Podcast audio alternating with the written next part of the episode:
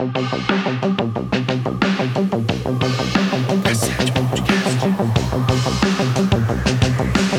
no ar. Cassete Podcast.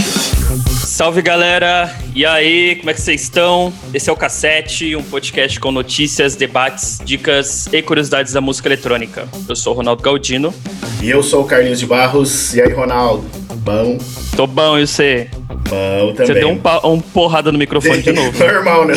Já começou. comecei cedo, né? Normalmente eu bato no microfone, mas na metade do podcast. Hoje eu já comecei Caralho! pancando já. Tô animado, tô animado. É, da hora, que bom. Bom, antes da gente falar um pouquinho sobre a pauta de hoje e quem é o nosso convidado, quero agradecer a todo mundo que tá compartilhando aí nosso podcast nas redes sociais, no Instagram, no Facebook, no Stories, mandando um link pro amigo. Isso ajuda demais, é muito importante. Valeu mesmo. Também gostaria de lembrar que o cassete está disponível em áudio no Spotify, no iTunes, no Deezer, no SoundCloud, no Mixcloud, no Google Podcast no Cashbox. E é em vídeo no YouTube. Então escolhe a sua plataforma preferida aí e vem com nós. E hoje, Carlinhos, a gente tem uma estreia de quadro novo aqui, hein? Exatamente. Olha aí que maravilha. Tem vinheta? Que vou providenciar uma. aí. Não tem, mas eu vou providenciar. Então bota a vinheta aí. Backstage. Cassete Podcast. Bom, esse quadro novo que estamos iniciando aqui hoje é um quadro onde a gente vai conhecer os bastidores de empresas e marcas da música eletrônica, desde a sua fundação, passando pela operação, equipe, planos, metas e objetivos dentro da indústria. Então, para estrear com o pé direito, a gente vai conhecer o backstage da DM7 Bookings. Boa. E para contar um pouco sobre o que há por trás das cortinas, a gente convidou ele, Diogo Andrade. Chega aí, Diogo. Fala galera! E aí? Salve! Meus amigos. Obrigado pelo convite. Prazer aí, né, participar pela primeira vez. Primeira de muitas, né? Isso aí. E É vamos embora, aí. vamos bater um papo aí sobre nosso tão amado mercado e nossa cena da música eletrônica. Vamos lá. Massa. Da hora. Bem-vindo, mano. Fica à vontade. É um prazer ter você aqui. A gente se conhece aí há um tempinho, né? Já desde 2013, acho que é, né? Cara, uns Foi aninhos, já, já tem uns aninhos Faz um aí. tempinho. Da hora. Quase nada. Então é um prazer ter você aqui. Eu sei que você é um dos caras que tá na luta aí, trabalhando pra caramba, com uma galera foda, inclusive, com uma equipe foda, fazendo acontecer. E é isso, mano. Satisfação. Satisfação, Olha, meu irmão. Prazer estar aí com Tamo junto. vocês. Vambora. Boa. Então é isso. É, vamos pra pauta, que daí eu já vou apresentar o Diogo e a gente já Boa. começa essa conversa. Então bora. Então bora. Opa, peraí, peraí, peraí, peraí. Antes da gente entrar na pauta, você sabia que você pode ajudar a manter o podcast cassete no ar?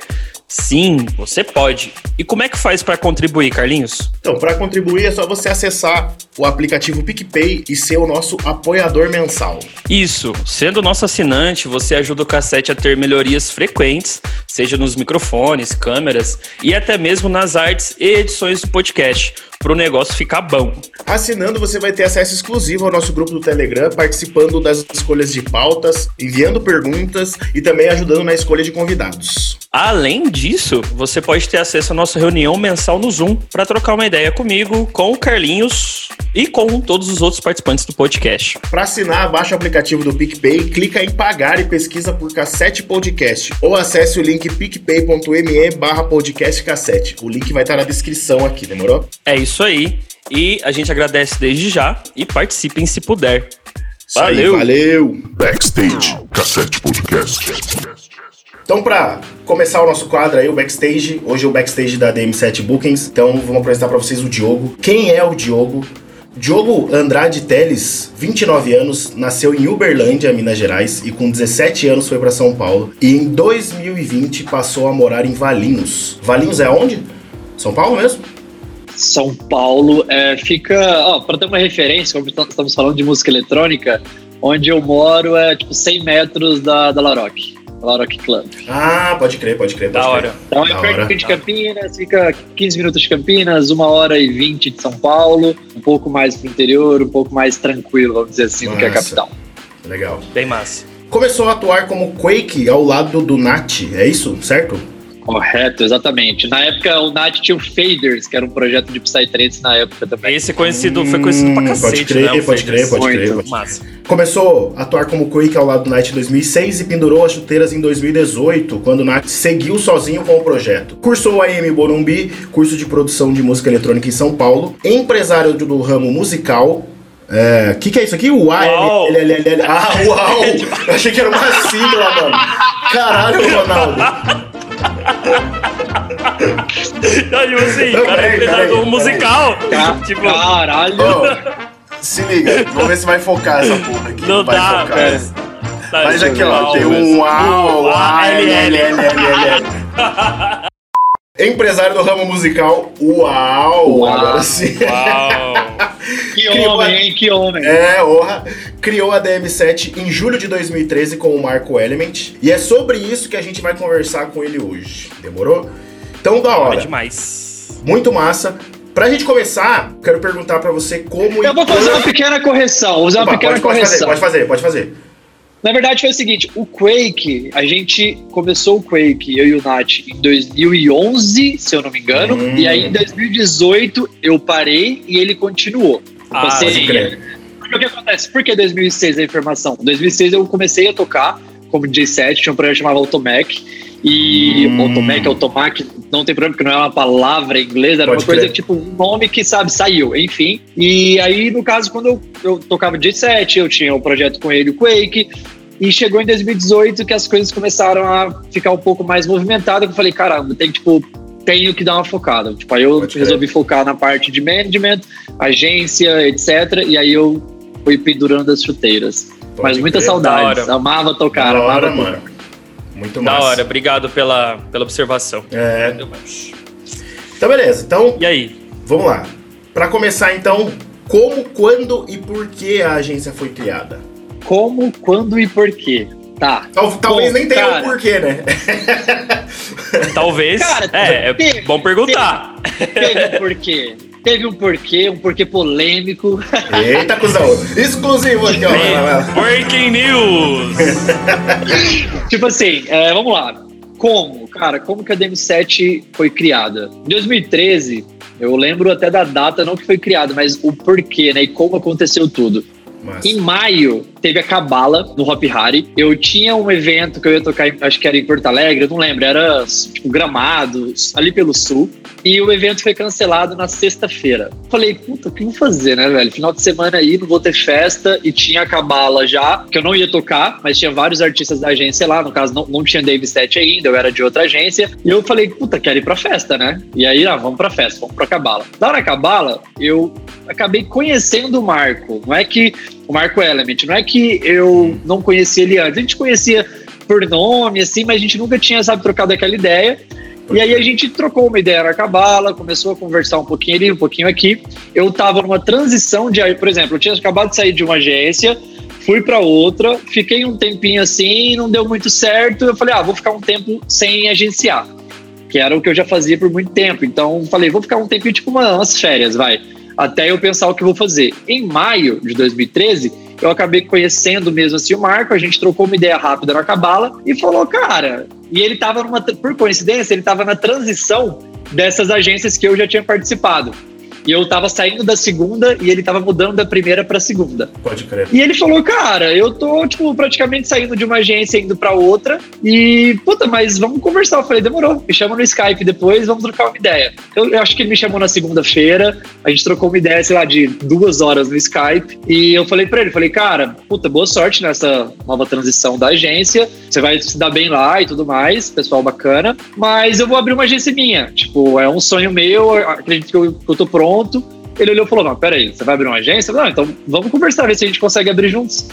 E aí foi Ah, conversando, papo vai, papo vem, zero planos, até porque, igual eu falei, eu não conhecia ele, né? Então a gente não teve esse plano de vamos abrir uma agência e tal. Só que foi muito rápido. E quando a gente conversou e a gente acabou, as ideias bateram muito, assim, mas muito mesmo, a gente falou, cara, demorou, vamos abrir a agência juntos. E é, esse foi o como, você falou como, por que e quando, né? Aí quando, no caso, isso foi em maio, comecinho de maio que a gente conversou.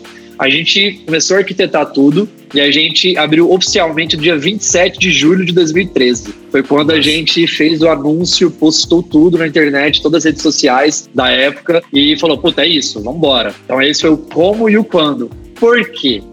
Cara, como eu já trabalhava desde 2006, então eu já tinha sete anos de mercado de, de agências, vamos dizer que eu não estava satisfeito com o nosso mercado. Eu acho que ele poderia ser melhor aproveitado, ele poderia ser melhor explorado e de outras maneiras. E eu não gosto muito quando só tem poucas agências trabalhando, meio que controlando tudo que está acontecendo, Pode acaba crer. ficando. Tipo, não, não, ó, não é que eu não sou a favor de monopólio. Eu acho que o monopólio bem feito, que não aniquila, tipo, não vai aniquilar as concorrências, eu acho que é um monopólio que ele é até saudável, desde que ele atenda bem os clientes, ele atenda bem os fornecedores, ele atenda bem todo mundo que está em volta dele. Uhum. Esse tipo de monopólio, sabe quem vai reclamar? A concorrência.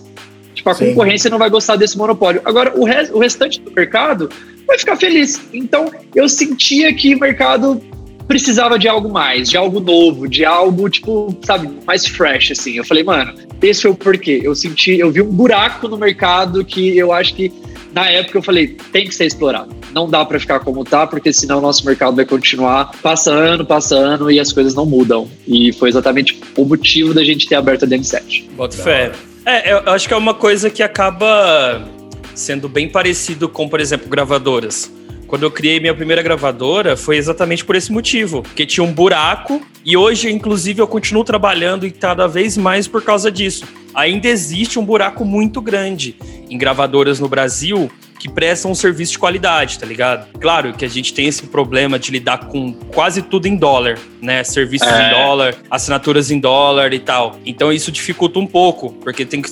É, música, a venda em si da música não dá tanta grana, né? Então Sim. você tem que fazer um investimento e tal, enfim. Então é legal, porque acaba que parece muito com o que eu tive esse insight no, com, em relação às gravadoras. Bem massa. Irado. E lembrando, Irado. Aquilo que a gente conversou com, com o Alan do Alatage, lembra? Daquele negócio de começar o, o negócio meio de forma empírica. E, tipo, meio que na vontade, porque, Uhum. porra, quero fazer isso pra caralho. Pode e no meio do caminho nós a gente vai vendo. Foi basicamente o que aconteceu, né? Tipo, vocês. Mano, quero fazer, não sei como. Eu vou fazer essa É, porra. porque, tipo assim, ao mesmo tempo que a gente viu aquele buraco no mercado, obviamente, cara, quando, e principalmente quando você tem um controle por outras agências e eles têm certo poder, artistas grandes e etc., dá aquele receio de você falar assim, caralho, vou abrir uma agência, tá, mas e aí?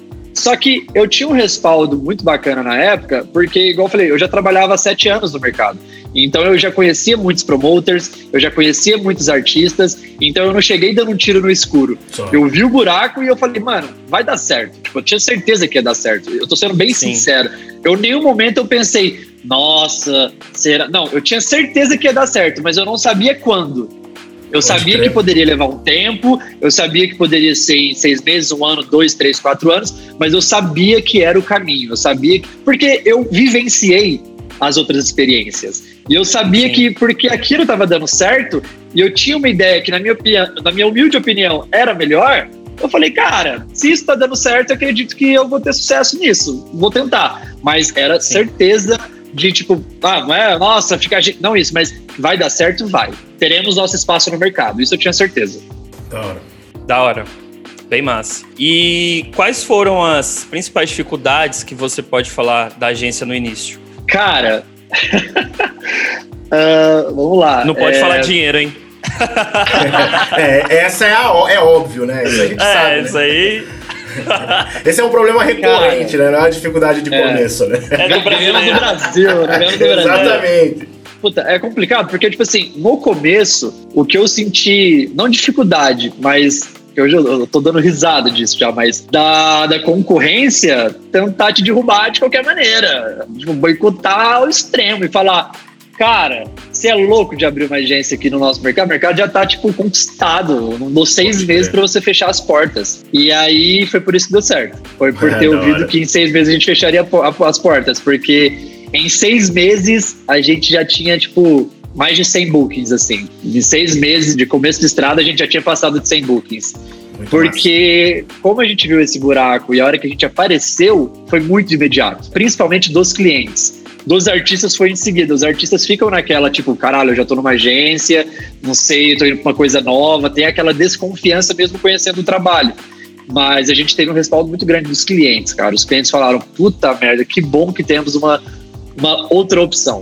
Gente não tem que É, simplesmente pode ficar. crer, pode crer, porque Sabe? daí você fica Tipo, pô, é refém, né, nova. mano? Você fica Refém. dos caras, tá ligado? Tipo, você tem poucas agências no mercado, os caras fazem o que quer, do jeito que quer, cobra quanto que quer. Por isso que eu falei É, do né? monopólio. Pode Se crer, o monopólio ele é, ele é ruim, tipo assim, da, do cliente se sentir um refém com aquele controle, mano, tá na merda, porque ele não tem o que fazer. Ele vai continuar sendo refém. Agora, crer. é o que eu falei, se ele tá trabalhando com o monopólio, ele é o cliente, mas ele tem um bom atendimento, ele tem o que ele precisa, e ele tem o tudo, tudo que ele precisa tem lá no monopólio. Por que, que ele vai É. achar ruim? Não tem- contrário, é, tem, é, tem exatamente. mu- tem muitos promoters que preferem trabalhar com uma agência porque facilita pagamento, facilita logística, Sim. facilita workflow, facilita tudo. De não ter que ficar todo. Pô, tem, tem festas aí que fecham com 10 agências. E aí você tem que falar com 10, pe- 10 pessoas? Não, você tem que falar com 30 pessoas. Porque em cada agência você fala com três diferentes. É, um é logística, é financeiro, é booking. Então, pô, um cara tá fazendo uma festa tem que falar com 30 pessoas. E aí, se ele consegue falar só com três pessoas de uma agência, cara, Facilita facilita. um. Então foi por isso que eu falei, não é que eu sou contra ou a favor do monopólio. Eu acho que tem espaço para todo mundo, isso daí é um fato, e eu acho que todo mundo, tipo, merece o que tem. Sabe, em questão de trabalho. Se você trabalhar muito duro ali no que você está fazendo e você tem noção do que você está fazendo, cara, as coisas vão acontecer. Igual eu falei, Uhum. a gente não sabe quando, mas vai Exato. acontecer. É, mano, isso aí é resultado do trabalho duro, né, mano? Você planta ali pra você colher, né, velho? Essa que é a parada. Dificilmente a parada vai acontecer assim no estalar de dedos. Mas se você insistir em ter, o negócio vai, né, velho? Da hora. tiver aquele mano. foco, aquele sonho, porque, pô, igual eu falei pra vocês, eu comecei a trabalhar com isso com 15 anos. E minha primeira festa foi com 13. Então, tipo, minha primeira festa que eu olhei que lá, eu tinha 13 anos, fiquei deslumbrado. Falei, Sim. quero isso pra minha vida. Só que é difícil quando você fala quero isso pra minha vida, porque pô, você tá aqui, né? Eu tava na oitava série, sétima série, sexta série, se brincar, porque 13 anos, né? Enfim. É. E chega uma hora que você fala assim, cara, eu quero isso, mas fala pros seus pais.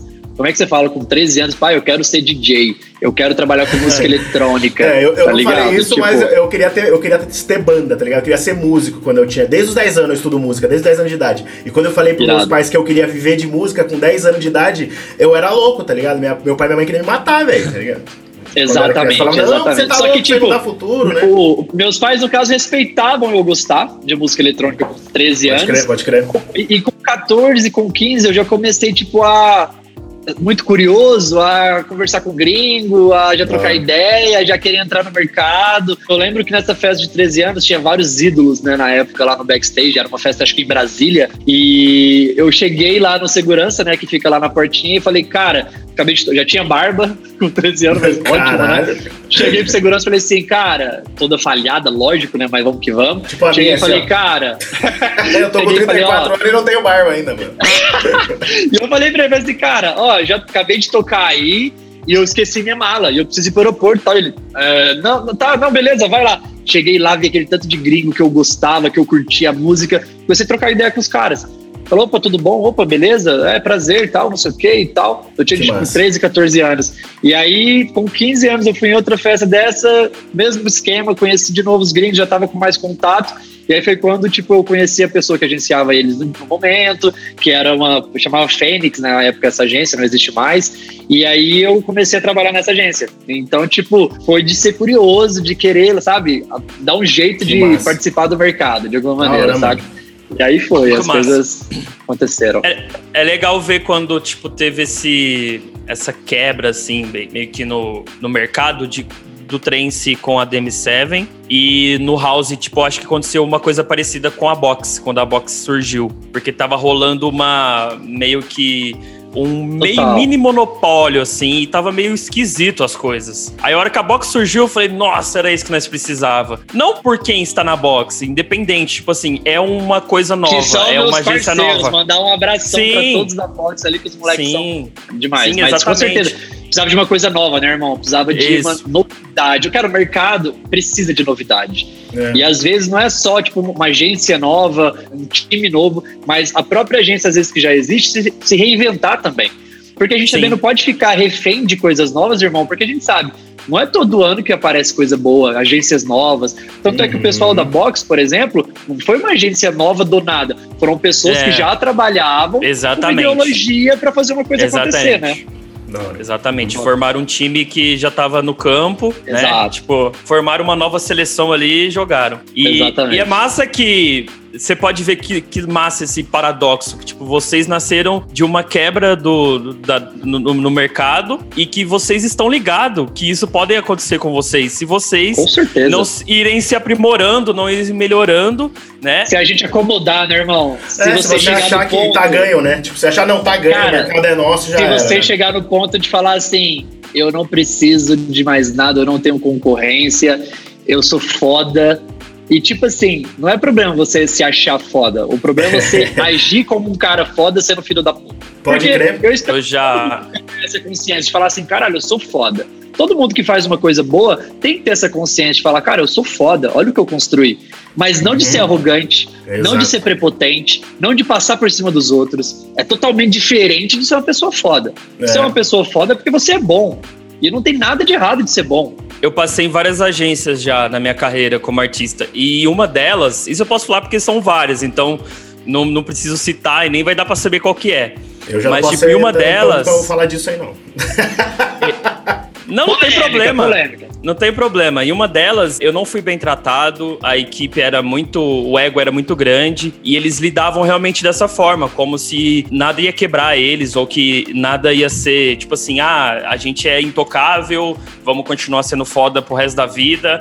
É o mano, primeiro passo pra quebrar, né, irmão? não foi isso que aconteceu e não demorou muito tempo, inclusive, tá ligado? Então, tipo assim, quando aconteceu a quebra, tipo assim, quando a agência começou a se desfazer, eu falei, nossa, velho, como o universo, ele não falha, né? Tipo assim, Não, você o karma olha tá aquelas pessoas. os dias. É, exatamente. Quando você vê Só esperando. um- um- a galera não entende que é uma grande comunidade a música eletrônica, né? É, É. muito. Eu falo, eu, eu estive num curso recentemente e tinha muitas pessoas, tipo, de, de vários cantos da música. Música clássica, rock e tudo mais. E eu enxergo a música eletrônica um pouco diferente deles, porque a nossa parece muito mais uma comunidade do que uma indústria, né? E quando É as pessoas ficam um pouco muito discrepante esse lance de, tipo, sai um pouco da, da comunidade, é que quando elas perdem essa, essa essência de empatia, de tratar bem o Exato. próximo, de saber que ele nunca vai ficar no alto sempre, ele nunca vai ser aquele cara no topo o tempo inteiro, independente se é, É. artista, se é booker, Exato. se é agência. Perdeu a Então- essência, já era, né, irmão? É, eu, eu falo isso, eu tô falando isso aqui porque, mano, independente se a agência me tratou daquela forma naquela época, eu posso voltar a trabalhar com eles no futuro, pode acontecer a mesma coisa ou não, e pode acontecer com outra. Então por isso que é importante a gente falar isso, porque você hoje pode estar bem posicionado na indústria, mas isso não significa que você deve ser arrogante com os outros ou pau no cu ou cuzão, porque é música, rotaciona, ninguém Sim, fica no alto muito. o tempo inteiro, tá ligado? É, muito, sim, muito. e- e- a gente- é verdade, é, principalmente na música eletrônica, né, mano? As vertentes elas rodam muito, né, velho? E Que a isso, cena, a cara? cena, a De dois cena dois muda anos, muito, né? É, então, porque aquela galerinha que começa. A gente já falou isso sobre outros- em outros podcasts também, aquela galerinha que começa a curtir música eletrônica com 13, 14, 15 anos, fica naquela sede de ir pras festas quando faz 18, abre a porteira, né, mano? Todo mundo começa a ir pras festas e normalmente a galera mais nova começa curtindo um som mais rápido e com o tempo vai desacelerando, tá ligado? Não que deixe de verdade. curtir, mas vai conhecendo outras coisas e vai mudando Já um não tem a mesma pegada, né? Foi o que aconteceu comigo, É. tá ligado? Quando eu entrei na cena eletrônica, eu entrei pelo Psytrance, pelo Dark, na verdade, na verdade, entrei pelo Dark, porque eu sempre fui do metal, tá ligado? É a primeira vertente que me, me conquistou, assim, digamos né? assim, foi o Dark. Só que não era que nem hoje, 800 BPM, né? Era, era tipo um Psytrance do mal, né? que hoje eu, eu já tô velho também, eu acho muito acelerado, tá ligado? Eu não tenho, eu não tenho É. nada contra, mas eu já não... não... Aí o que aconteceu? disso. O tempo foi passando, eu fui conhecendo outros estilos e tal, e daí foi ficando mais velho e fui desacelerando. Lógico que hoje em dia eu trabalho aqui no estúdio com mix e master pra todos os estilos de música eletrônica. Desde o Psytrance até o Deep House, até é, o hip hop e tal. Mas, Top. tipo, eu conheço uma galera que aconteceu a mesma coisa, até vários amigos meus. Então, como a gente já tá vários anos tocando, né, cara? E você também já tá vários anos aí trampando com isso, a gente percebe que a galera muda, né, mano? Muito, a galera muito, muda muito, rápido, muito. assim, né, velho? É engraçado. que você isso. falou, a galera mais nova, ela chega já querendo uma coisa mais rápida. Sempre Aham, assim. no cara. acelero, né? Chega no Tipo, acelero. Já chega aquela, né? Muita animação e nossa, vamos, vamos. E com o tempo é muito normal isso acontecer, né? As coisas, o BPM sempre vai abaixando, né? E nossa, é muito Ou o som vai ficando mais sério, né? Também, principalmente, né?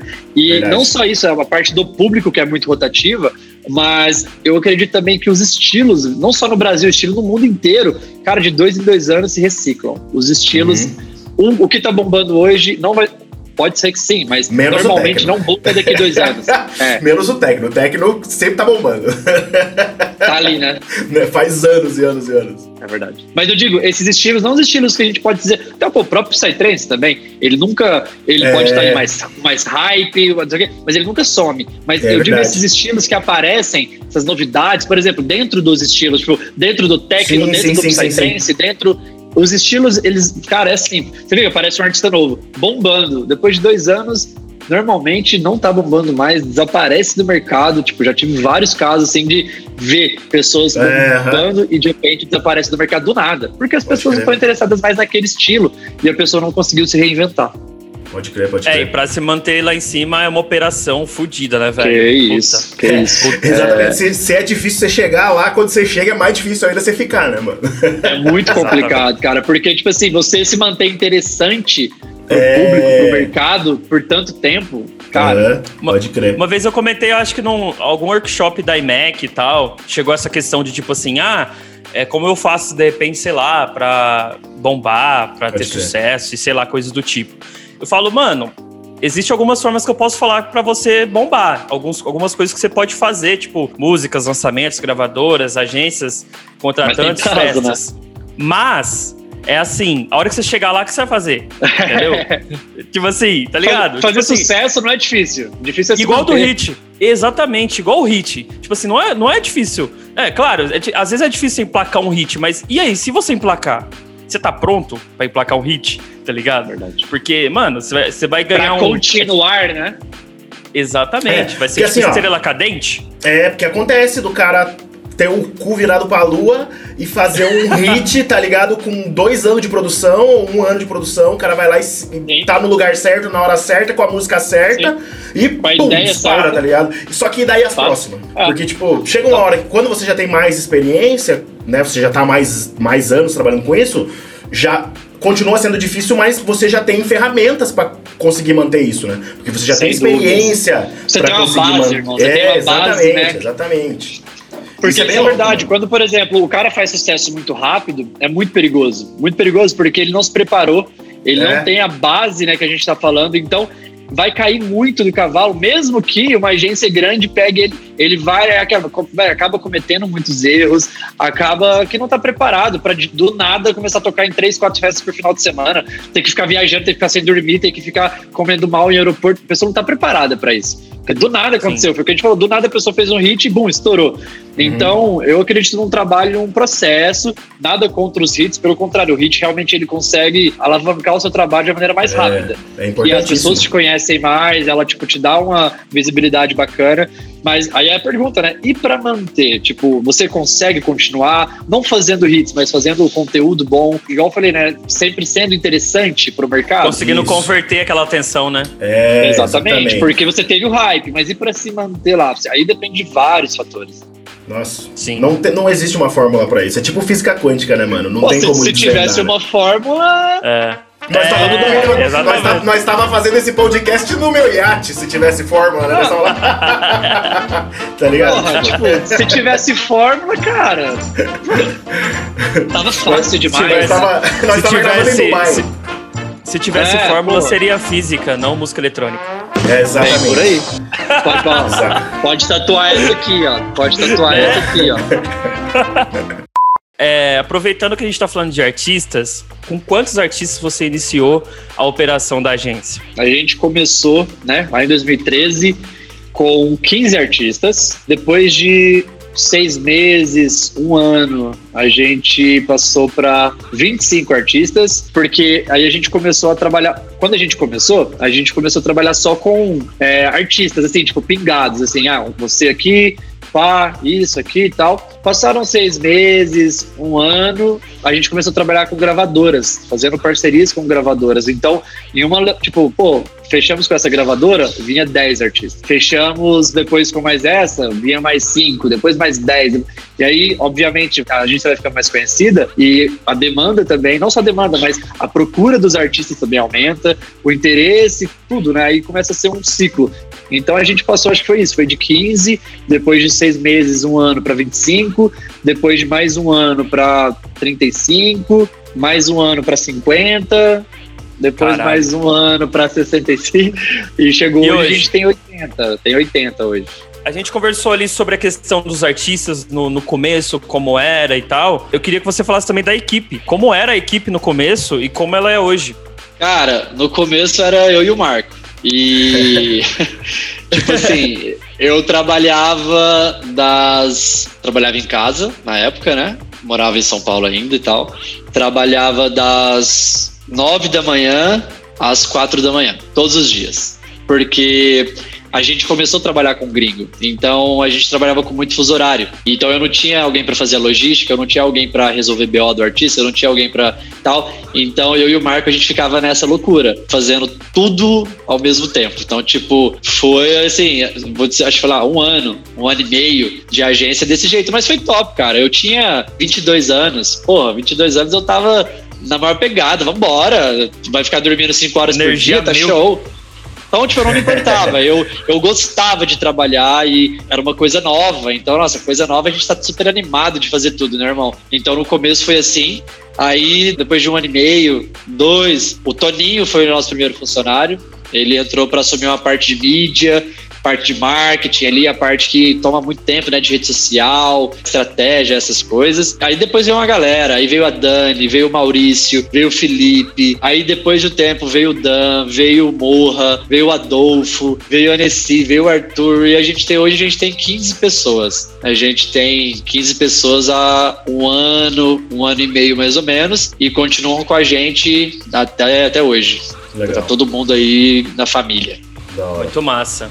O Tom, só para falar uma coisa importante, o Tom, que foi o nosso novo funcionário, foi a última pessoa que. Uma das últimas, assim, que entrou, né? Mas ele foi a primeira pessoa depois de sete anos que entrou para fazer uma função de booking na agência. Porque sempre, no começo era eu e o Marco, e depois de acho que um ano, alguma coisa do tipo, só ficou comigo. Então eu fiquei fazendo bookings na DM7 até novembro do ano passado, antes da pandemia, né? E aí, quando ele entrou em outubro, ele começou a assumir algumas coisas e aí parou. Só que aí agora eu tô jogando, passando o bastão pra ele e tô super Legal. feliz com essa etapa, né? De tipo poder delegar uma função que eu consegui manter por tanto tempo, assim, que eu sempre gostei muito de vender, né? Da hora. Da hora. Da hora. Muito massa. O que, que, que você ia falar, Não, o que eu lembrei é que é uma parada. é, Nada a ver, mas aí eu lembrei. Eu, eu vi um clipe de rap uma vez, velho, que o cara no clipe assim tava meio atuando, ele pegou a canecona da DM7 assim e deu um gole, velho. Eu, eu achei muito. Tá ligado? É do. É do Foi MV Bill, É. MV Bill. Não, não, não, não. É do. Puta merda, Ah, os caras é lá o- do Rio de Janeiro, velho. Me fugiu o ADL. ADL. ADL, do ADL, do ADL.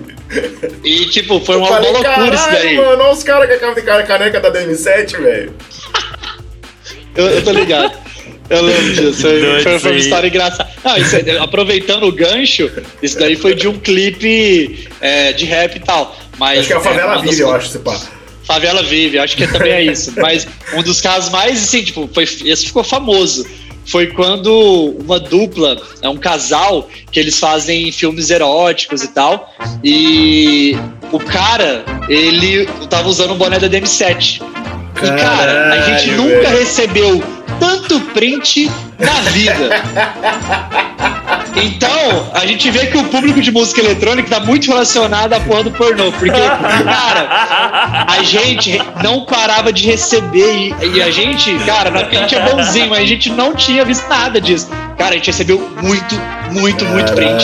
E aí eu entrei em contato com eles pra entender a história. E aí falou, cara, um dia eu fiz um evento em Santos e um artista de vocês, eu acho, ou o Marco, não lembro, me deu o boné. E, mano, eu usei ali, eu curto mesmo. E te- parece aí tem outra história, o cara tava no vídeo com uma pulseirinha do universo paralelo.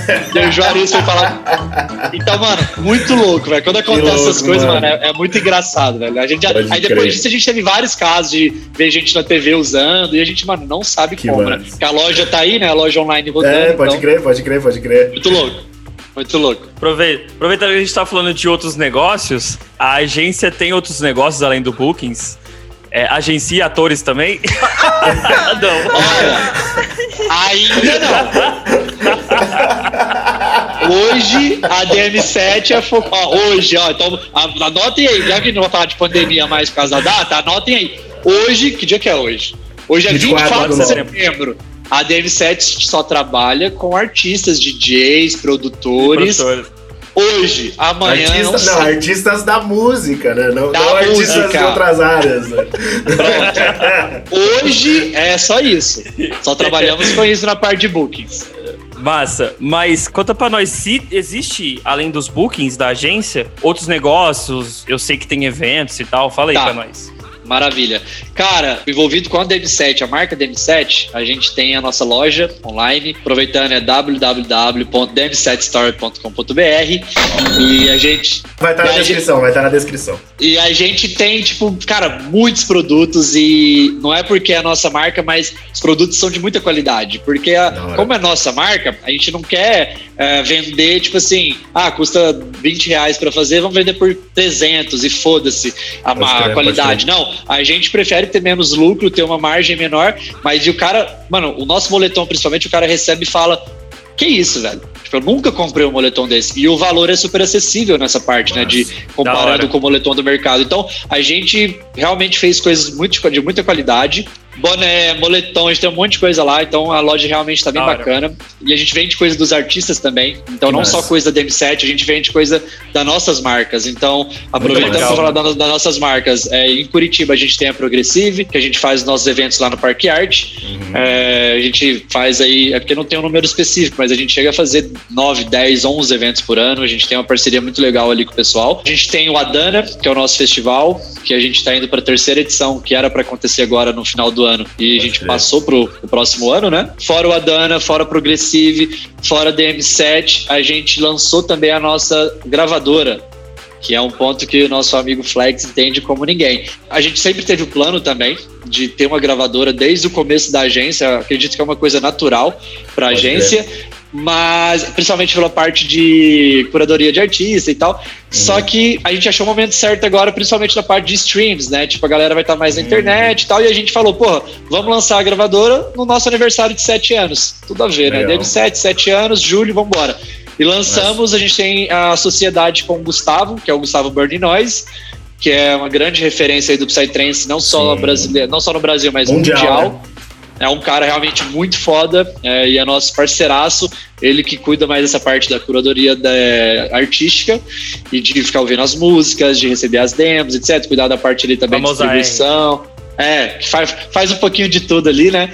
E a gente chegou com a nossa marca, com a nossa equipe, então é uma coisa muito nova pra gente ainda. É, a gente começou em julho e a gente Da agora hora. tem em setembro, então é um bebê ainda, mas essas são as nossas marcas hoje. Temos a DM7, DM7 Store, Progressiva, Dana e DM7 Records. Espero Muito que eu não tenha esquecido de nada, né? Pelo amor de Deus. É o, é o Jeff Bezos da música eletrônica. Mas por enquanto é só isso, por enquanto é só isso. A gente tem dois planos, na verdade a gente tem mais dois segmentos que a gente vai lançar em breve, muito em breve, eu acho que até o fim do ano, mas eu não sei se ainda o sistema vai estar pronto e tudo mais, mas com certeza a partir de 2021 a gente vai para outros dois segmentos também dentro Da da música eletrônica. Mas aí a gente Bem vai para outras, outras coisinhas aí, algumas surpresas aí. Legal. Muito massa. Da hora, mano. Queria falar um pouco agora, na verdade, queria que você contasse um pouco pra gente sobre como funciona a, cura- a curadoria da agência para novos artistas. Tá. O nosso processo hoje, até pelo tamanho do nosso time de artistas, que é um realmente ficou um roster bem grande, a gente tem um filtro bem exigente, porque o mercado é exigente. Não é que a gente é chato e a gente não quer trabalhar com mais pessoas, mas a gente tem que fazer esse filtro porque a partir do momento que o cara entra na DM7, além de levar a nossa marca aí mundo afora, ele entra numa competição não só interna, na verdade não só externa, mas interna muito grande. Porque hoje a DM7 é uma vitrine. Você entra ali na DM7, você tem uma vitrine de artistas. Então você consegue. É igual você chegar numa loja e ver aquele tanto de produto. Cara, se você não tiver um diferencial, você vai ficar esquecido. Se você ficar esquecido, você vai ser um artista sem trabalho na minha agência. Então não teria por que eu começar a trabalhar com você. Famoso ficar cre- na geladeira. Exatamente. E não por decisão nossa, óbvio, né? Porque se você não tem demanda, se você não, não tem ninguém te, é, pedindo pelo projeto, não tem como a gente fazer mágica. Obviamente que a agência ela consegue ajudar em vários fatores, consegue lançar novos talentos, normal. Mas é difícil sim trabalhar com uma, principalmente com um produto que você não acredita, principalmente na parte da venda. Eu não consigo vender alguma coisa que eu não acredito. Uhum. Então, essa parte é, cara, a gente não só, primeiro de tudo, ouvir a música. Hoje, no nosso mercado de Psytrance, o mercado para produtores, ele é 90% maior do que para DJ set, por exemplo, que é um pouco diferente isso no tech, no, no tech house, nos mercados fora do, do Brasil, etc. Mas a gente sente que no Psytrance ainda rola muita resistência da parte dos contratantes e da parte do público também, porque quando você vê o público, ah, quem você quer ouvir? Ah, eu quero, cara, é uma lista de 20 artistas, é só produtor. Uhum, e é, eu entendo é. isso, e eu, e eu entendo e eu respeito, por quê? o público ele tá ouvindo lá uma música do produtor, então automaticamente ele gostou, Isso. ele gosta daquele produtor. Isso. É muito difícil ele associar um, o J7, eu acho que ele perdeu muito espaço no mercado. Perdeu. Antigamente a gente tinha né, as transições, que eu achava foda, mas hoje em dia, cara, as festas cada vez mais só com produtores. Então, o nosso foco acabou que realmente também ficou com os produtores, mesmo a gente tendo e, J7 o... na agência. Tem um lance ainda, Diogo, que o, o mercado do, do consumo de música global ele está caminhando cada vez mais e muito forte, inclusive cresceu durante a pandemia, mesmo com a queda, por exemplo, física do mercado, mas o streaming digital cresceu bastante de forma Sim. global. Então isso 34% trouxe... foi esse número? Você sabe melhor, mas foi isso, mais ou menos? Cara, eu não eu, lembro agora. Eu li em algum lugar que foi 34%, então você sabe eu não com certeza. Lembro. Mas eu, eu não lembro lugar. Mas assim, de forma geral, comparando, pegando o mercado do vinil, do CD, do cassete, Sim. do digital, é, todos os outros caíram, menos o digital, né? O digital ele cresceu, mesmo com, a, com esse cenário global que a gente está e vivendo em 2020. E aí, Sim. isso puxa o usuário, o ouvinte, para o Spotify. Uhum. E no uhum. Spotify, Exato. por exemplo, no Deezer, Produtor, no iTunes, né? ele não vai ouvir set, né? Não, ele exatamente. vai ouvir música. Então, Exato. E é uma coisa que, por exemplo, o SoundCloud, ele tá correndo atrás de tudo quanto é jeito para voltar, Fato. tentar conquistar o que ele perdeu. Mas ele era isso. o lugar onde, as, onde os DJs ouviam set. Os caras podiam começar exato. deixando mais barato, né? pra começar. Então, assim, né? Já era um começo é, ótimo aí, né? E aí o YouTube também, que é um lugar para pessoa colocar um set, mas aí às vezes né, bloqueia direitos autorais. É. Não, não, digo nem por não conseguir monetizar. Muitos artistas não deixam nem que você toque a música lá. Já é derruba mesmo. Então realmente ficou difícil, né, irmão? Ficou difícil, eu acho que desse pessoal mostrar o trabalho deles. É. Eles não conseguem atingir mais a massa, não conseguem atingir o público de uma maneira que os produtores conseguem. Isso, e por exatamente. isso que eles acabam tendo uma demanda menor. É, é um ciclo que, cara, como eu falei, se dependesse, a gente tivesse mais força, eu colocaria mais G7 na agência, mas acaba que não tem. Então, o nosso foco ele acabou virando para os produtores e o processo que a gente usa aqui é não é simples, mas é Cara, a gente ouve a música, a gente vê o material apresentado do artista, a gente vê como ele se porta na internet, como ele apresenta o próprio projeto, porque a gente também não tá atrás de nenhum garoto problema, né? Mas é praticamente é, isso, ver. irmão sabe? De você ver que o cara tá lá causando na política e foda-se é, Bolsonaro é, na música dele.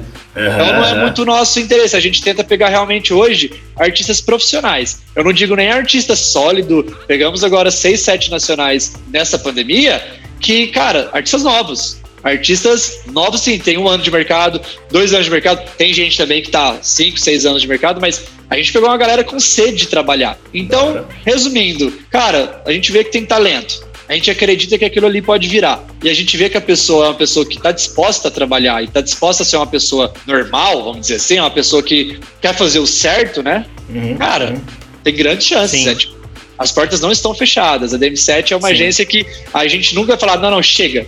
Não, a gente falou isso no começo, não, não, 30 é o máximo. Chega, não aguento. Que isso? não passa de 30. Mas não deu muito certo.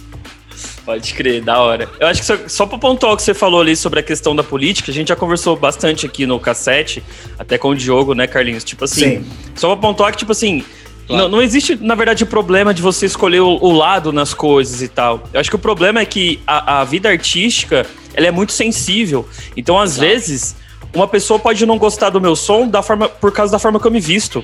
Ou por causa que eu Exatamente. postei uma foto e escrevi uma legenda que ele achou ridícula, entendeu? Aham. Então, assim, Hoje aí às tá vezes assim a mesmo. pessoa. es- É, às vezes a pessoa expressa uma, uma, sei lá, qualquer postzinho, alguma coisa política, é o ponto que o outro precisa, nossa, que artista babaca, ou É, que não sei o quê. é, pode então, ser um essa- Não, super- ser né? artista é isso, né? Ser artista não essa é fácil. sensibilidade, essa sensibilidade Exatamente. que existe, né, velho? Cê- então acho que é esse o ponto que você quis dizer ali sobre. Com certeza. esse- Eu acho que, na verdade, se, se cada pessoa no mundo tiver uma, uma posição política, eu acho que a gente teria um mercado, assim, não um mercado de música, mas um mundo muito mais inteligente. Um que as pessoas é, mais curiosas, que vão atrás de informação, que não simplesmente fica, sabe, falando qualquer coisa na Falando que não internet. sabe, né? Inter... Pode crer. Pô, internet hoje, gente, a gente sabe a força. Então, o que, que eu quis dizer com isso foi exatamente isso. A gente procura artistas que saibam posicionar como artista.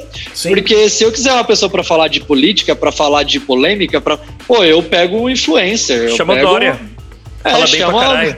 Exato, adora. Então, tipo assim, se eu quero um artista pra eu representar ele, eu não quero que ele desvirtue por todos os caminhos possíveis. Eu quero que ele seja focado. Porque eu percebi que com foco, o artista ele consegue ser muito melhor. Ele consegue entregar Sim. um trabalho muito melhor. E é isso Sim. que a gente procura, né? Da E hora. é isso que importa no final das contas, né? Não é. Não- É a música, o- né? O que importa não é se o cara gosta de Lula, Bolsonaro ou Dória ou o cara da Não. 4. O que importa é se o cara faz um som da hora, sabe se portar, vai, né? A hora que voltar em evento, o cara vai fazer Não o dá trabalho dele trabalho direito. pro contratante, não dá trabalho pra Exatamente. festa. É isso que sabe importa. se. É isso, tem a mesma opinião. Muito massa, da hora, ótimo ponto.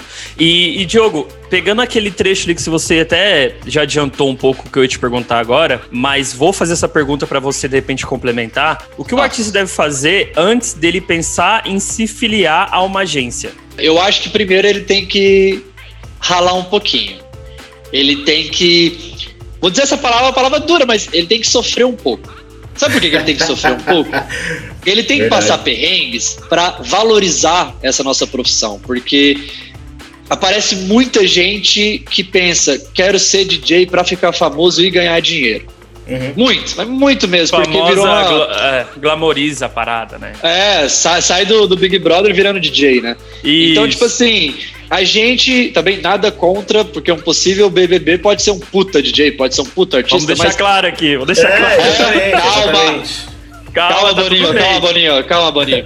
Mas a gente normalmente, realmente a, profissão, ela, ela virou um pouco carne de vaca, sabe? Tipo, a gente brinca, né? De que qualquer pessoa hoje pode virar DJ. É simplesmente ela comprar, não precisa nem comprar aparelho, né? ela compra um fone, tira uma fotinha e vai lá, DJ, tá, tá, tá. Posta, ela já é DJ. Hoje, essa facilidade. Então, cara, antes de filiar uma agência, ela tem que ralar um pouquinho, tipo, ela tem que correr atrás. Porque a partir do momento que ela começa a correr atrás ali do mercado, da, da atenção do público, da atenção das pessoas, ela começa a valorizar o que ela está fazendo. Porque ela está se dedicando, ela está dedicando o tempo dela, ela está investindo dinheiro, ela está investindo tudo. Tá Às vezes valor, pessoas- né? às vezes, às vezes as pessoas deixam de. Ah, larga uma faculdade, é, larga um trabalho para focar naquilo. Porra, show!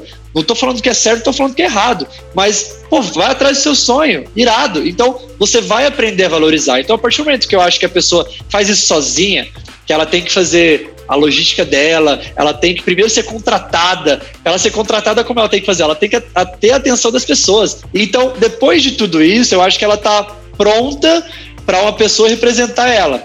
Uhum. Até para ela sentir a segurança de falar assim: puta, eu quero entrar numa agência para eu ter uma pessoa que representa o meu trabalho, para uma pessoa negociar o meu cachê, para uma pessoa fazer a minha logística que eu já comprei voo errado, eu tô fudido o que eu faço da vida, e para eu ter um pouquinho de atenção ali, tipo, para eu não ter que fazer música, cuidar do meu projeto e ter que cuidar de tudo, meu Deus, vou surtar. Mas o começo, como ela não vai ter tudo isso, porque às vezes ela nem tem a festa ainda, né?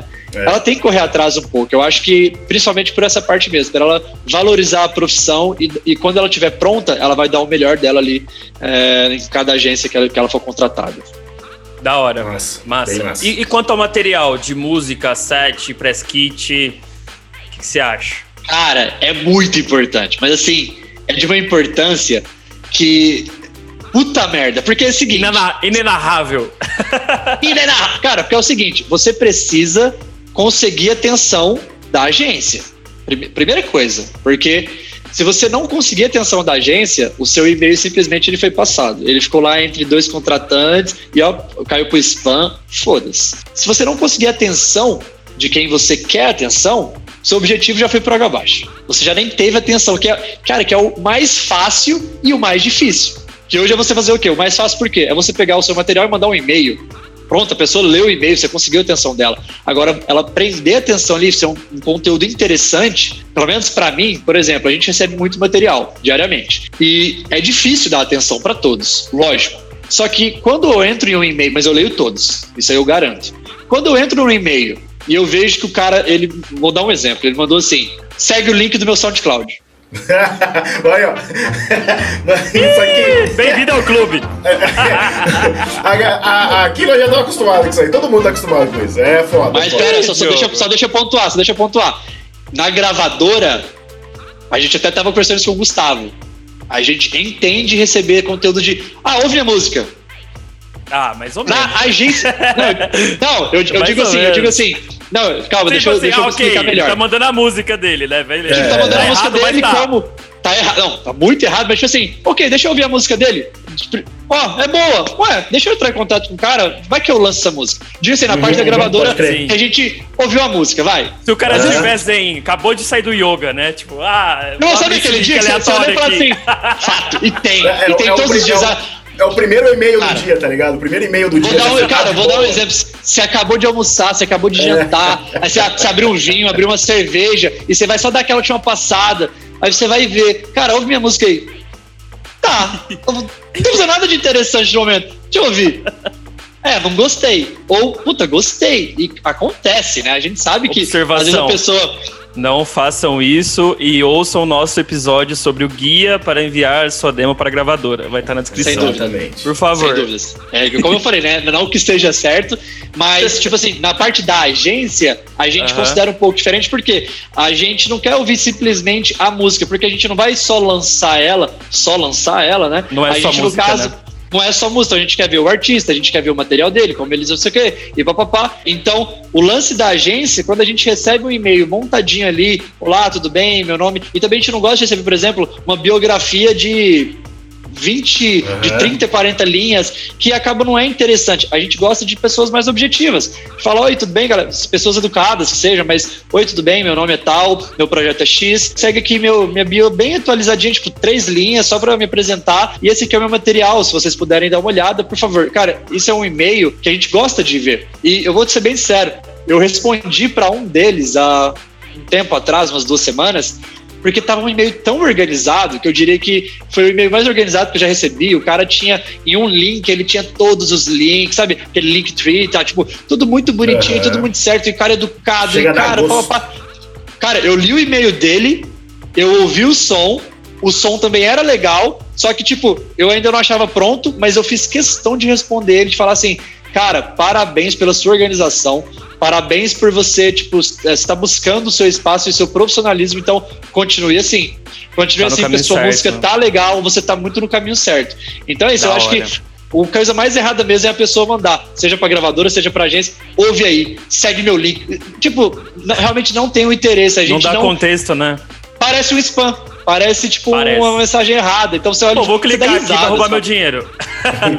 Tipo isso. Vou Então, clicar vai realmente, tem todo, computador. Tem todo um processo pra pessoa. Pô, se a pessoa quer uma coisa tão importante que é entrar em uma agência, ela tem que perder um pouquinho do tempo dela pra montar um negócio bacana. Investir, né? tem que investir um tempinho ali, né, irmão? Investir um tempinho, investir o tempo dela da organização. Vale a pena, vale a coisas. pena. Vale a pena. Vale a pena. Diogo, Eu te falo que a gente, já fechou artistas assim, viu? A gente já fechou É? artistas que já entraram em contato com a DM7. Falar, oi, tudo bem, segue meu trabalho e tal. A gente ouviu, gostou e a gente já trabalhou com artistas assim. Sim, da hora. Deixa eu complementar uma coisa aqui. O episódio que saiu em setembro, agora, dia 16, título Press Kit. O que fazer, como fazer, como usar e tudo mais. E a gente Perfeito. convidou a Lorena do Electro Vibes, a Luísa da House Mag, o Diogo da Nomad Media, que faz marketing para DJs, e a Corol da CB Fotografia. E Parceiraço. nesse episódio, a gente conversou sobre tudo como montar seu press, como enviar para a imprensa. Então, acho que nesse episódio, inclusive, quando algum DJ te mandar esse e-mail assim, segue meu, segue minha música, Eu mando o cabeça- link pra ele. Manda o isso link. aqui, ó. Ó, Foi um prazer, faço, faço mesmo. segue esse episódio aqui. Pô, eu vou estar Mano. ajudando uma pessoa, vou estar ajudando uma pessoa. E, cara, eu vou te falar, nesse episódio a gente conseguiu sugar muita informação deles, que a princípio são jornalistas, marqueteiros e fotógrafos. Então, tipo, Que irado. eles meio que nos ensinaram como montar um press da hora, sabe? Eu quero pô. ver esse episódio depois, sem dúvidas. sensa... Todo, Não, con- sensacional. todo conteúdo, Sensacional. todo conteúdo é pra gente absorver, cara, é importante. Aprendizado nunca é demais. Top. Chegou no momento do episódio que o, o marqueteiro tava conversando com o jorna- a jornalista sem a gente mediar, tá ligado? Tava, tipo, a gente tava assistindo, tá ligado? Que Foi massa. demais. Foi massa. É porque é um assunto, são assuntos que colaboram, né, velho? Demais. Muito. Então, tipo assim, um soma, é- né? Um soma com o outro. o cara montar um press kit massa e te mandar, foi o que aconteceu aí nesse, ne- nesse episódio, né? Que o cara te mandou e você viu o material, falou, porra, não é a hora, mas o cara tá caminhando bem pra caralho. Então. Exatamente, irmão. Faz toda a diferença, né? Muito massa, Nossa. mano. E aí, beleza. A gente conversou aqui um pouco sobre como ele de repente pode tentar essa entrada na agência.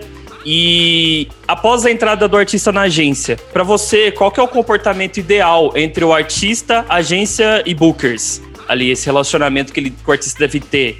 Pra você, Perfeito. o que, que é o ideal? O que, que é massa que você vê assim, porra, da hora?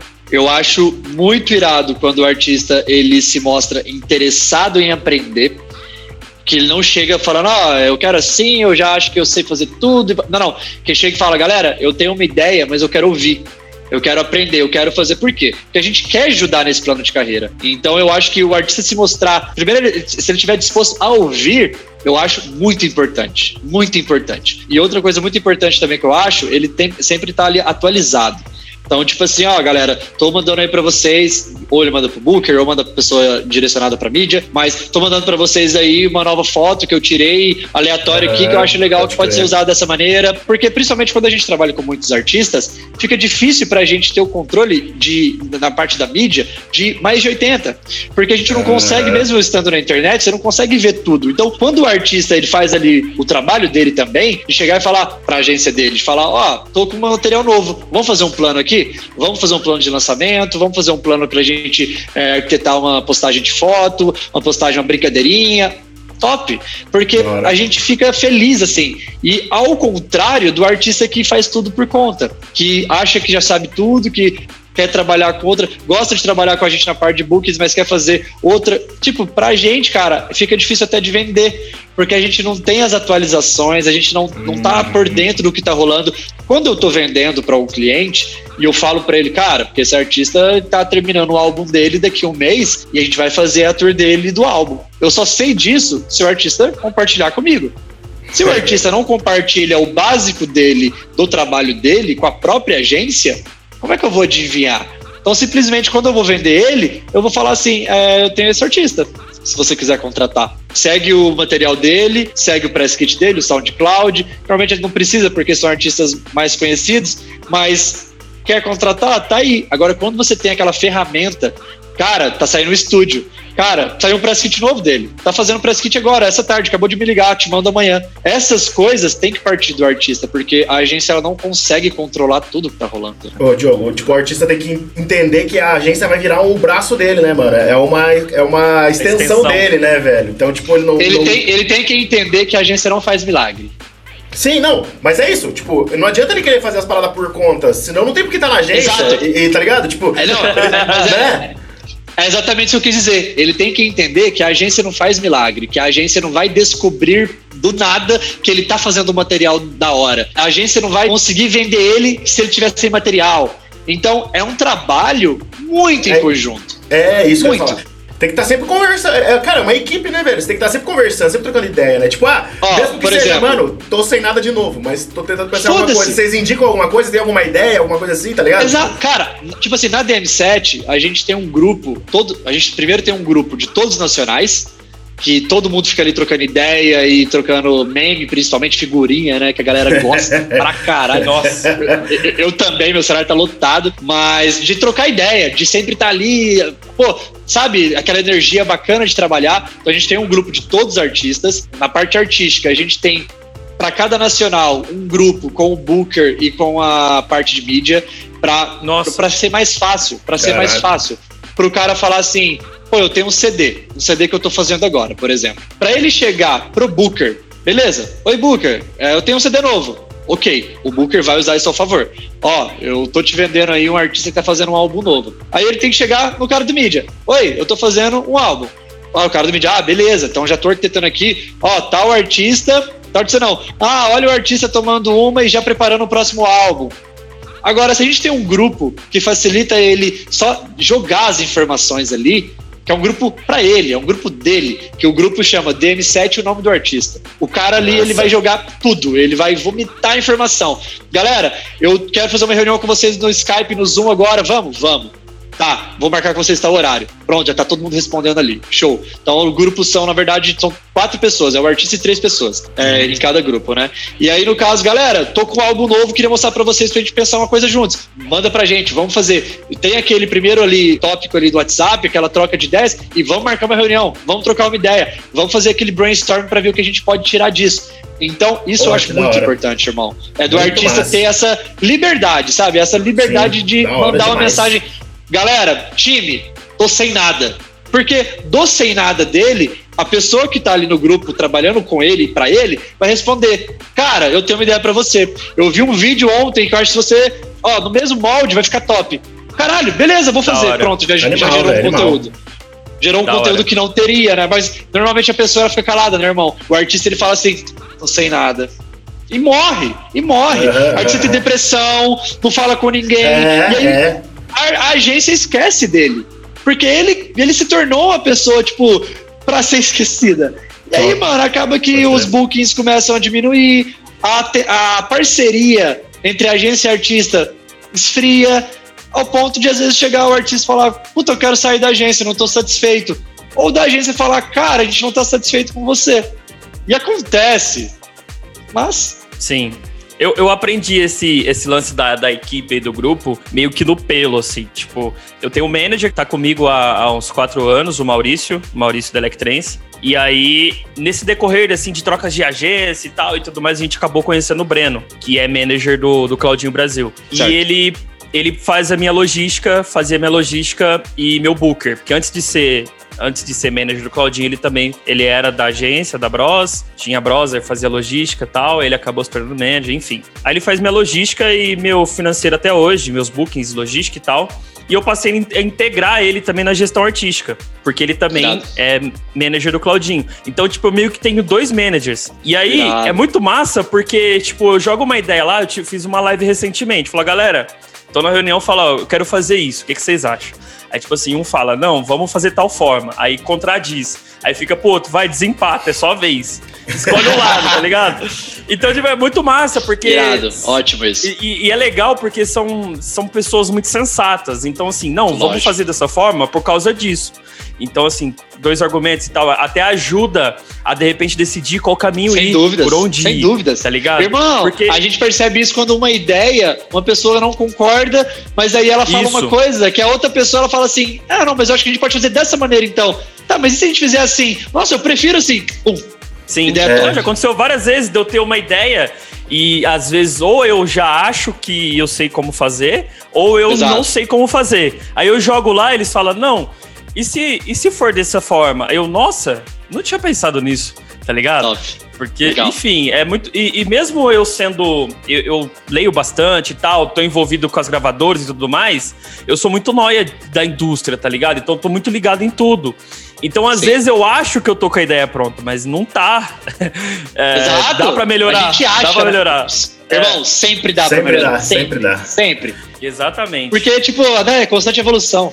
Uhum. Sempre. É, uma, é a mesma coisa que acontece aqui no, no, no cassete. Tipo, Uhum. eu cheguei com um projeto piloto pro Carlinhos.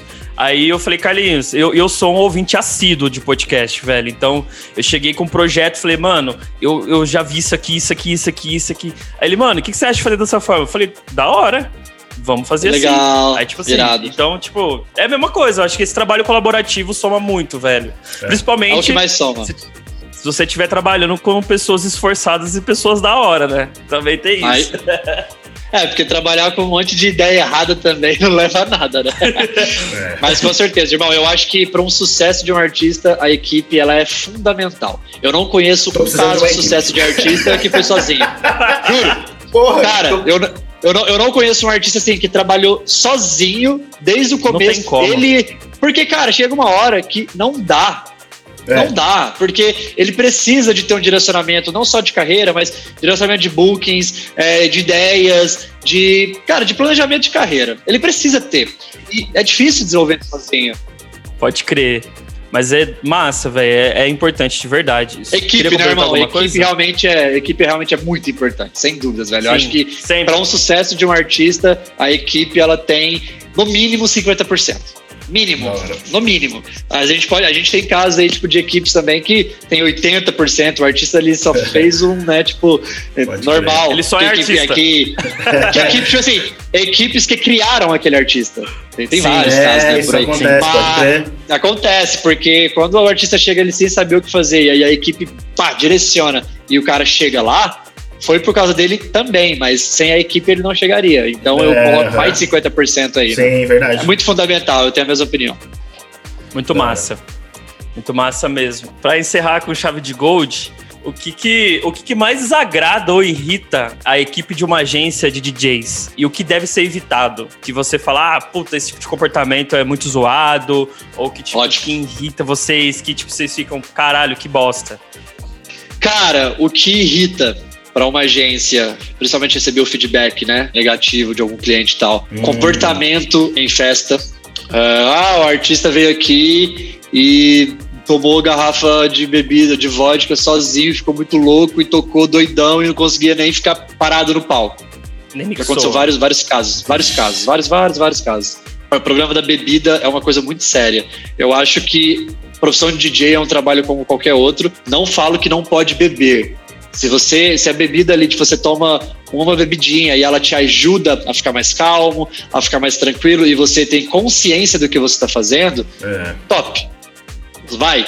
Mas a partir do momento que você quer chapar e quer tomar todas, você não tá só se divertindo. Você pode se divertir também no seu trabalho, mas é o seu trabalho. Você está apresentando o seu trabalho para outras pessoas. Então, leve isso a sério. Não leve isso como apenas diversão. Leva como trabalho, diversão, tudo equilibrado, show de bola. Aproveitando essa parte de contratante, quando o artista dá trabalho não só para contratante, mas quando o artista dá trabalho em hotel, o artista é, quebra alguma coisa em hotel, porque Quer também, ser rockstar. de novo, É, quer ser rockstar, né? rockstar, Rockstar quer viver aquela anos 80. vida total. Quando o artista não é comprometido, quando o artista perde voo por vacilo dele, mesmo estando com, tipo, com road manager, tendo gente para viajar, tendo equipe, mas ele mesmo saiu da casa dele, ele atrasou, ele dormiu, ele não sei o que, não tem compromisso, não tem compromisso de estar no, no horário certo, principalmente questão de voo, né, que tem que ter o horário certo. Você tem Sim, que chegar lá ou você vai perder, né? Senão já era. É, horário de descer, por exemplo, do hotel para ir para o carro, para van, para ir para festa. Tem que ter horário. E a gente não pode jogar só na equipe. Cara, eu já tive casos da equipe ter que quebrar a porta do hotel e tirar o artista, porque o artista tava, tipo, dormindo. Não é que ele tava, ah, não, ele tava dormindo. Mas, porra, coloca um alarme, descansa, dorme antes. Várias coisas para evitar um possível, Caralho, possível uma perda de show. Porra. Tá ligado? É, É. então, eu acho que ele ter o compromisso ali com a equipe dele, com o trabalho dele, eu acho muito importante. É uma coisa que irrita muito quando não tem. O artista que, cara, se acomoda. Isso irrita a agência, porque a agência tá ali tentando vender ele, tá tentando fazer alguma coisa diferente e não consegue, porque o artista, ele, se, ele acomodou. Eu não digo do artista que às vezes tá sem criatividade. Sim, Às vezes, você, você, você, produ- vocês produtores sabem, chega uma hora que você não sabe o que tirar do estúdio. Você É, fica ali 10 horas e fala, é, hoje não sai. Ok, isso a gente sempre vai respeitar. Mas quando o artista acomoda de não fazer nada e continuar não fazendo nada, irrita muito a agência, porque a gente vê que realmente tem é, prazo de validade. A gente, como o mercado é- Pode ele ser. toda hora tá se reciclando, chega uma hora que ele vai sumir. Então, pra agência é muito ruim. É tipo perder um membro da família. A gente considera assim, né? Isso irrita bastante. A gente irrita quando o artista não ouve, quando não ouve, principalmente pessoas mais experientes. Tipo, vamos fazer assim? Não, não, não, não, não, vou fazer assim, não, é meu projeto. Isso irrita muito, porque a gente sabe que não vai para um caminho legal, não é porque a gente sabe tudo, é porque a gente tem a experiência de já ter Uhum. visto aquele caso específico Pode e não crer. vai pra frente. Mas artista é cabeça dura, então isso irrita uma agência, né? Do artista ali e tal. Mas eu acho que é isso. Então, no tudo que eu falei, acho que é o comportamento. Eu acho que foi, eu falei, tipo, não tem muita coisa que irrita. Pelo contrário, eu acho que o artista, pra ele irritar uma agência, cara, é difícil. É difícil, mas se ele Tem tem, um esforçar, comportamento, tem que se esforçar muito. Porque, pô, se a, se a agência tá ali trabalhando com ele, a agência tá satisfeita trabalhando com ele. Mas se ele não se comporta, se ele traz tra- é, problema pra agência, problema pro contratante, problema pros fãs, problema pra ele mesmo, cara, irrita. Pô, juro, ao ponto de chegar e falar assim, cara, você quer ter sucesso mesmo? Tipo, você quer trabalhar com isso? Porque não parece. Tem um monte de gente aí que sonha, sonha de estar no seu lugar e parece que você não dá o valor. Então, é uma coisa que incomoda a agência, quando o artista parece que ele realmente não era pra estar ali. E aí é é, quando a agência cai na real de falar, puta, eu sou errado. É. Mas acontece, né? Como qualquer mercado, né? Mas acho que é isso, É. irmão. Resumindo, o que irrita uma agência é um artista que não quer ser artista. Pode crer. Da hora. Lembrei logo na hora que ele falou da bebida, lembrei de mim mesmo. a vodka está cortada do meu rider. Irmão, Tá lembrei de mim quando tocava. É, eu, tipo, cara, eu, eu, normal. Eu, eu ia falar, adorava Nós, nós é, só tomar cerveja bebendo. agora, velho. Eu ia falar, a gente toma só É, cerveja, pede umas, tipo, três pra cada um, assim, ótimo, porque nós já vassouramos E ok, bastante, né? velho. Já Eu já vassouramos tive também, vários. tipo, os negócios de, sabe, tomar todas. E sabe o que é ruim de tomar todas? Às vezes você faz uma apresentação boa, mas você nem lembra dela É, depois. isso aconteceu Pô, uma vez com a gente, merda. Isso aconteceu uma É, vez, não, mano. cara. Umas duas vezes, falava, nossa, tem uma amnésia. Eu falava, caralho, nem metade da festa, tá ligado? Não, a galera, é época, é foda, é foda, é foda, é foda. Daí você, a foda. galera elogia, mas daí você não tem certeza se realmente foi aquilo, né, mano? Não, você não sabe a o que você também- fez. É, o cara tá mais louco que você também, então tá tudo lindo, né, velho? Tá ligado? E quando o cara fala, é, teve uma hora lá que eu não gostei do que você fez. Aí fudeu, eles falam, o quê? Não, não, deixa É, pode crer, pode crer. Pega mal eu falar pra vocês. Demais. Então, foda, Não, então, não, foi o que eu acho. Eu acho que o cara tem que ser consciente, velho. O cara tem que, Sim. pô, vai beber. Tudo bem beber, tudo bem fazer o que ele quer, mas seja consciente, é o seu trabalho ali. Então você tá, tipo, Sim. batendo a carteira ali, tá ligado? É, pode crer. Comporte, pô, se comporte. É. É, é uma das coisas também que, tipo assim, por exemplo, eu não vou em. Dificilmente em festa de música eletrônica por causa disso. Porque se eu quiser realmente me É. divertir, Uhum. eu vou num show de rock, vou num pagode, sei lá, tá ligado? Eu vou ficar bem louco lá. Exatamente. Ninguém vai me. Eu fico né, bebendo em casa. É, É, também, casa, tá com os amigos, no churrasco. Até porque, É. mano, até porque imagem, gente, né? não só pelo. Ah, o cara não conseguiu fazer um bom show. Imagem. A imagem É de um feio, artista, é feio. quando ele é faz feio, uma. É feio, é feio. É, é feio, velho. É- tipo assim, e é feio não só na festa, é feio em qualquer lugar. Quando você É. vai, sei lá, numa, numa. Você tá passando na rua e a pessoa tá lá caindo, vomitando. Pô, não é legal. Não é legal em nenhuma situação. Imagina você como artista, todo Sim, mundo te sim. olhando. Não pode ser legal isso, sabe? Sim, Uhum. verdade. Volta naquilo que a gente comentou ali no comecinho sobre a sensibilidade, né? O quão é sensível essa imagem do artista e tal. Isso, é, pra queimar o bigode é dois palitos.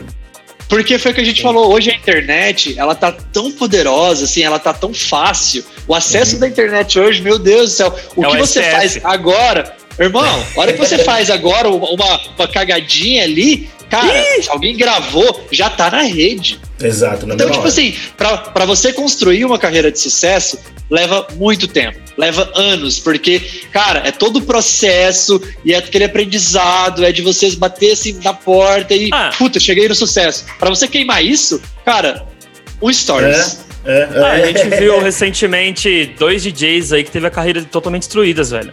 Por causa de comportamentos pessoais que teve e saiu na mídia e já era, acabou. Tipo assim, Acabou, acabou. carreiras Já era. fudidas, acabou, tá ligado? Simplesmente isso. É tipo assim, um milhão de passos certos, Certo. um errado, já era. É, é, Mas esse é o show business, tá ligado? Não é fácil. Você ser Não. artista realmente não é fácil. Então, por isso que eu falei, você tem que estar preparado pra ser artista. Você quer não é mesmo? simplesmente. É, é, cara, é a pergunta, você quer mesmo? Não, eu quero, puta, dinheiro, é tal, Tem né? certeza? Festa. Aí você fala, peraí, você quer então dinheiro, festa, show, beleza. Mas você quer ficar acordado final de semana, você quer perder datas comemorativas com a sua família, você quer perder isso, você quer perder isso, você quer perder aquilo. Tem problema no Tá seu disposto? relacionamento. Tá disposto? É. Sim, perfeito, está pronto para ser artista. Porque ser artista não é só o glamour, não é só a parte boa. junto com o É, sucesso, mano. vem muitas coisas. Vem os haters, vem você receber mensagem, vem mensagem, tipo, às vezes, tipo, ah, denegrindo, mensagem de pessoas que não gostam. Cara, seu som é lixo. Caralho, como assim meu som é lixo, velho? Eu perdi um mês, dois meses, um ano pra fazer isso e simplesmente em um segundo você falou que meu trabalho é lixo. Mas o que acontece? O sucesso ele vem acompanhado disso. Sim, ele vem sim. acompanhado de fãs e muitas coisas boas, mas também vem com muita carga. Então, cara, não é fácil ser artista. E eu vou ser bem sério, um dos motivos que eu quis parar de tocar não foi, tipo, só por causa da agência, de falar, puta, eu tenho muito trabalho agora, eu tenho que focar na agência, tenho que focar nos meus projetos, outros projetos sem ser o meu projeto de música.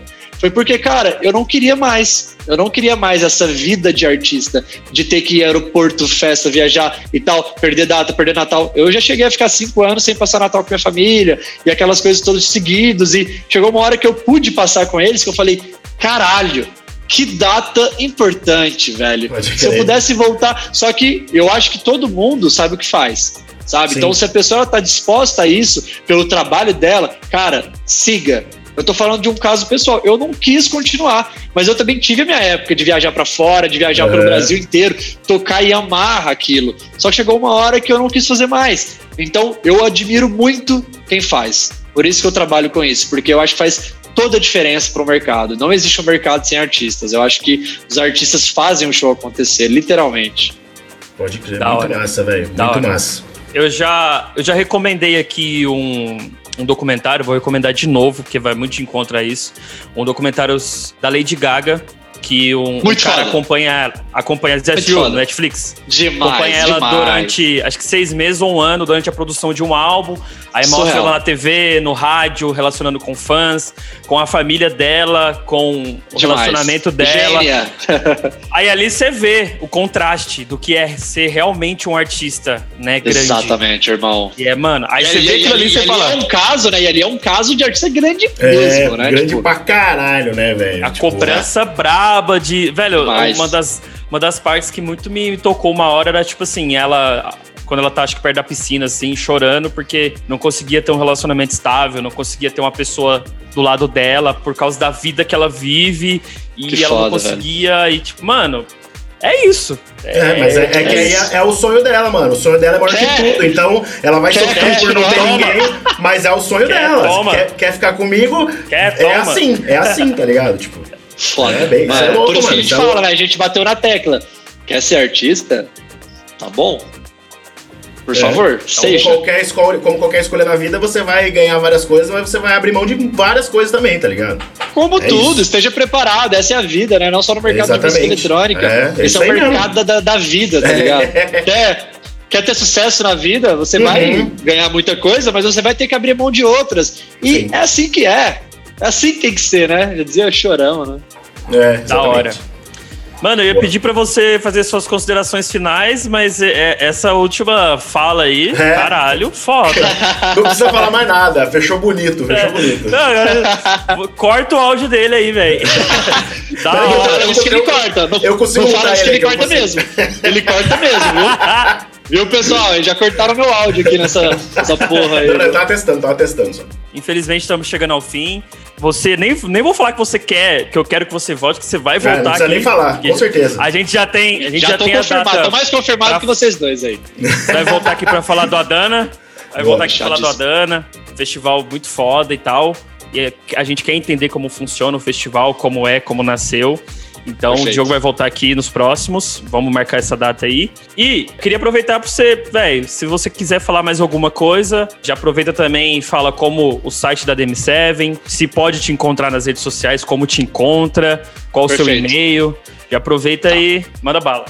Vamos lá. Pô, primeiro, né, agradecer aí, tipo, pelo convite. Cara, é um- é um prazer poder conversar sobre os nossos negócios, sobre a nossa cena, sobre o nosso mercado, sobre o que a gente ama fazer, sobre o que a gente faz por tantos anos, a gente se dedica tanto. Pra mim é um prazer, sim, de verdade. Tipo, eu amo o que eu faço, eu amo falar sobre isso. Não pra todo mundo, porque senão fudeu, né? Todo dia você tem que fazer. Então, é muito especial. Então, por isso que eu agradeço o convite. Foi um prazer participar é, aqui com vocês.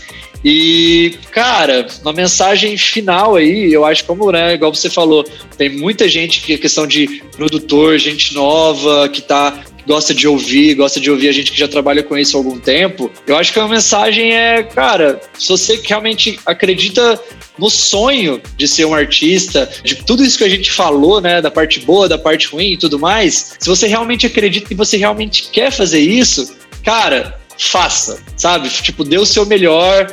Normal ter tempo ruim, normal você, às vezes, igual eu falei, é muito normal do processo ter o perrengue. Você, tipo, sofrer um pouquinho, mas faz parte. Eu uhum. passei por muito perrengue no meu começo. Então, tipo, é normal e ele te faz ser mais forte, ele te faz criar uma base muito mais sólida para tudo é. que tem depois, para todo o sucesso, para todas as coisas boas, coisas ruins, mas você já vai estar muito mais preparado. Então, se você realmente quer fazer isso, quer ser artista, quer ser manager, quer abrir uma gravadora, quer fazer o que for relacionado à música, se dedique e faça. Eu acho que é o mais importante. Da, da hora. Muito massa. É o Diogo Coach. Mano, a gente, a, gente, a gente zoa, a gente zoa Mas... aqui porque o Carlinhos tem. Você vai ouvir na. O Carlinhos Coach, você vai ouvir a vinhetinha. que às vezes o Carlinhos manda umas dessas, assim, muito foda. Mas, irmão, sabe o que é foda? Nessa pandemia, eu vou te falar uma coisa para finalizar. Cara, eu nunca gostei de falar com câmeras, até um dos motivos que eu quis parar de ser artista, DJ, para trabalhar nos bastidores, para estar tá ali, tipo, eu gosto de planejar, eu gosto de, tipo, planejar e executar, Produção. e eu ver o negócio acontecendo, mas eu tô, tipo, ali olhando e falo, caralho, foda fiz, fiz, parte disso. E eu nunca gostei de ficar falando com câmera, de dar entrevista, de na época puta, que eu tinha o Quake, mano, a gente ia para fora e tinha que, mano, entrevista mesmo, puta, sabe? Eu falava, nossa, não é isso, não é isso que eu quero, não. Então foi um dos motivos que eu quis sair. e nessa pandemia, como a gente só tem como falar na internet, a gente não encontra mais. Então a gente fez bastante lives, a gente fez bastante lives na, na página da DM7 no Instagram. A gente fez muitas lives sobre como a gente trabalha. E, cara, eu gostei demais de fazer. Porque foi o que eu falei para vocês. É muito bom falar sobre o que a gente gosta, Sim. o que a gente entende e o que a gente nasceu para fazer, saca? Eu acho que é prazeroso. Então, isso começou a fazer um pouco parte ali da minha rotina de uma vez por semana participar das lives do Instagram. Fiquei um belo tempo sem fazer e tô fazendo hoje com vocês. Então, Nossa. eu tipo me desgastei nessa parte, mas hoje, como eu disse, foi um prazer aqui participar com vocês. Da, da hora, mano. Prazer é nosso. A gente que agradece a disponibilidade aí, velho. Massa demais. Tamo junto demais. Tá, é, e é isso, velho. Valeu demais, mano. Sem palavras. Eu não é eu que estou falando. Pessoas me dizem que a DM7 é uma das maiores agências do Brasil Sim. e do mundo. Então, Obrigado. assim, para você, para as pessoas me falarem isso, sem às vezes eu nem tocar em, no que eu te conheço, que a gente se conhece há tanto tempo. Eu acho que é um mérito muito grande, é uma medida de que vocês estão fazendo um trabalho muito foda. Então, assim, Obrigado, eu, eu, não vou falar porque eu sou suspeito, né? Eu gosto muito de você, a gente se conhece há muito tempo. muito mas, assim, ver as, ver não, as pessoas eu, falando eu, isso. Eu é falo foda. a mesma coisa, porque eu conheci você hoje, a gente trocou ideia, cara, mas é, não tem ninguém que fala mal, velho, tá ligado? Todo mundo acha foda, tá ligado? Todo mundo curte o trabalho. É muito massa, velho. E realmente é um trabalho agradeço. foda. É um trabalho foda. Eu agradeço. Parabéns, porque mano. a gente tenta fazer isso, a gente realmente tenta fazer o nosso melhor para não ter as pessoas lá falando mal. Nossa, olha que banda de filha da puta, nossa, olha, só enfiando a faca. Não, a gente tá aqui para realmente realizar um bom trabalho. A gente acorda todos os dias pensando em fazer um bom trabalho. A gente quer os nossos clientes satisfeitos, a gente quer o nosso mercado satisfeito, o público satisfeito, os artistas e a gente. Então é um, é um loop. Se todo mundo estiver satisfeito, eu acho que esse é o caminho. Mas. Tá escrevendo a história, né, velho? Da hora. É isso. Então, é isso. bora encerrar então? Bora, vamos lá. Backstage Cassete Podcast. Então, cara, peraí que eu me perdi. Aí. Bom, então eu quero, quero agradecer você por nos ouvir. Muito obrigado. Todos os links, tudo que a gente falou aí que tiver link dentro do episódio vai estar na descrição. Então você pode acessar a descrição do podcast aí no SoundCloud, no YouTube, no Google Podcasts, no Apple Podcasts, no Castbox e também o Ronaldo descobriu que lá no Spotify também você consegue acessar a descrição. No celular. E, no celular, no celular. E acessar os links lá que dá boa. Aí você vai conseguir acessar o site da DB7, a loja, Isso. É, comprar o cinema, o lá shopping. já, pá. Curta nossa página no Facebook segue a gente lá no Instagram, podcastcassete. Se inscreve no nosso canal no YouTube, ativa o sininho para receber notificação de quando tiver podcast novo. E compartilha com um amigo ou com uma amiga que é DJ, que é produtor, produtora, fã de música eletrônica. Compartilha lá nos seus stories que a galera já tem feito. A gente agradece muito, muito obrigado por, pelos compartilhamentos, tá muito massa. E é isso, ajuda a gente demais. Vai lá, Ronaldo. Da hora. Se compartilhar esse, marca o Diogo também pra ele ver. Uhum. E é nóis. Sugestões, críticas ou elogios você pode fazer através do nosso Instagram, no Facebook e também no e-mail, que é cassetepodcast, arroba bzkmg.com. Camudo, número 7, podcast, arroba bzkmg.com. Boa. É isso aí. Isso aí. Então é isso. Diogo, obrigado de Valeu, novo. Diogo. Valeu demais, mano. Tamo junto. Ronaldo. Obrigado demais, meus É irmãos, nóis. pelo convite. De verdade, foi foda. Valeu. Foi foda mesmo. Valeu, mano. Até a Até próxima. a próxima. Ó, tamo Certeza. É isso aí. Valeu, Ronaldo. Valeu, Carlinhos. É Valeu. nóis. Falou. Valeu, falou. Você ouviu